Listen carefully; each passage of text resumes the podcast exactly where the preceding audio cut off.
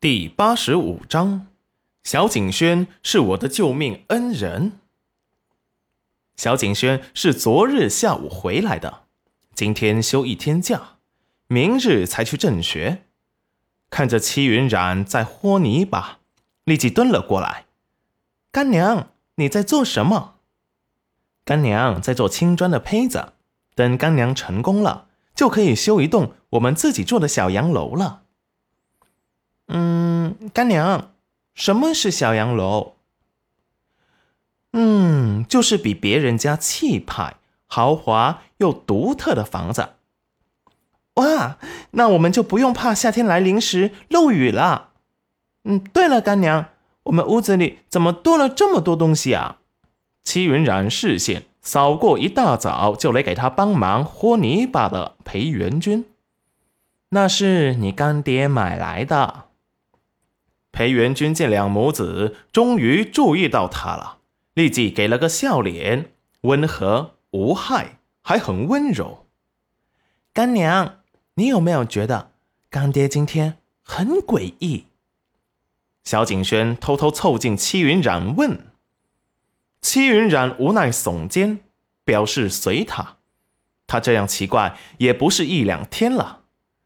戚云染手中的动作不停。很快，一个土砖的模样就成型了。用砖块把它堆平整，最后是脱模。因为提早在砖的模具中撒了草木灰，用脱模板一下子就给脱了出来。很快，一个砖胚就做好了。小景轩也眼神晶亮的盯着成型的砖胚。干娘，我知道这个。就像我们学院书上画的城墙一样。裴元君也放下手中的动作，不知什么时候走到戚云染的身边，视线落在成型的妆胚上，眼底闪过暗色。他家娘子会的东西可真多。干娘，这个土砖干了就可以拿来建房子了吗？小景轩很兴奋，要是家里也建了学堂里的那种房子，就不怕夏天漏水了。当然不是，这个砖胚晾干以后，还得用窑烧制七天七夜，最后再浇上冷水才能出窑。哦，那干娘会烧制吗？你说呢？戚云染神秘一笑。裴元君看着他，又恢复了古灵精怪的性格，唇边也带着笑意。就在这时，外面的大门被拍，啪啪作响。小景轩麻利的跑到院前去开门，最后却发现是裴母王氏，立即吓得跑过来，躲在戚云染身后。娘，你怎么来了？裴元君首先开口问道。王氏打量了小景轩和戚云染一眼。这个小野，呃，就是这个叫景轩的，在正学读书。本是想要骂景轩的，可是看着儿子和戚云染投过来的冰冷视线，中途又改了口。小景轩有些胆怯的藏在戚云染的身后。戚云染抱起小景轩。安抚的拍了拍他的后背，驱散着他的不安。